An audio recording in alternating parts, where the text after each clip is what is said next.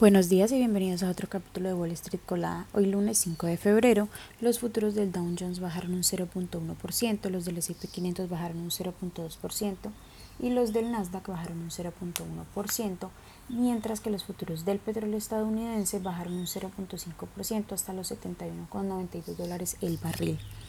En las noticias de hoy, bueno, el S&P 500 cerró la semana pasada con un nuevo máximo impulsado por las acciones tecnológicas. El índice subió, un 1.1% el viernes y cerró en 4.958 puntos por encima del récord anterior que había marcado el lunes. Meta, que cotiza con el ticker META, lideró el sector tecnológico ya que sus acciones subieron más de un 20% tras anunciar sus resultados del Q4. El Dow Jones, por su parte, subió un 0.4% hasta los 38.60 654 mil puntos, lo que también le valió un cierre récord y el Nasdaq subió un 1.7%. Esto marca la cuarta semana consecutiva de ganancias para los índices principales del mercado. En otras noticias, tras la publicación de un excelente informe sobre el empleo que mostró una aceleración de las nóminas no agrícolas en 353 mil puestos de, de trabajo en enero, una especial atención en los últimos comentarios de Jerome Powell en una entrevista emitida el domingo. El presidente de la Reserva Federal se apresuró a destacar la solidez de la economía en el país, así como una inflación que se ha reducido drásticamente durante el último año.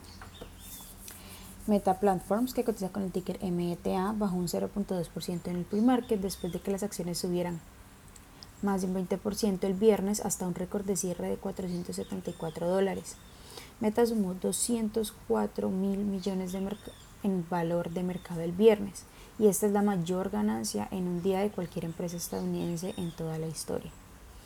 Nvidia, que cotiza con el ticker NVDA, por su parte marcó un récord intradía de 666 dólares el viernes y un récord de cierre de 661 dólares. Las ganancias se debieron a la elevada demanda de unidades de procesamiento gráfico de la compañía para el entrenamiento de sistemas de inteligencia artificial.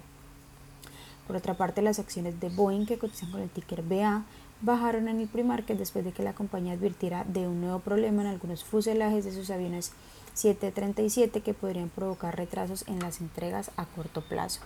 Esas son las noticias que tenemos para hoy antes de que abra el mercado.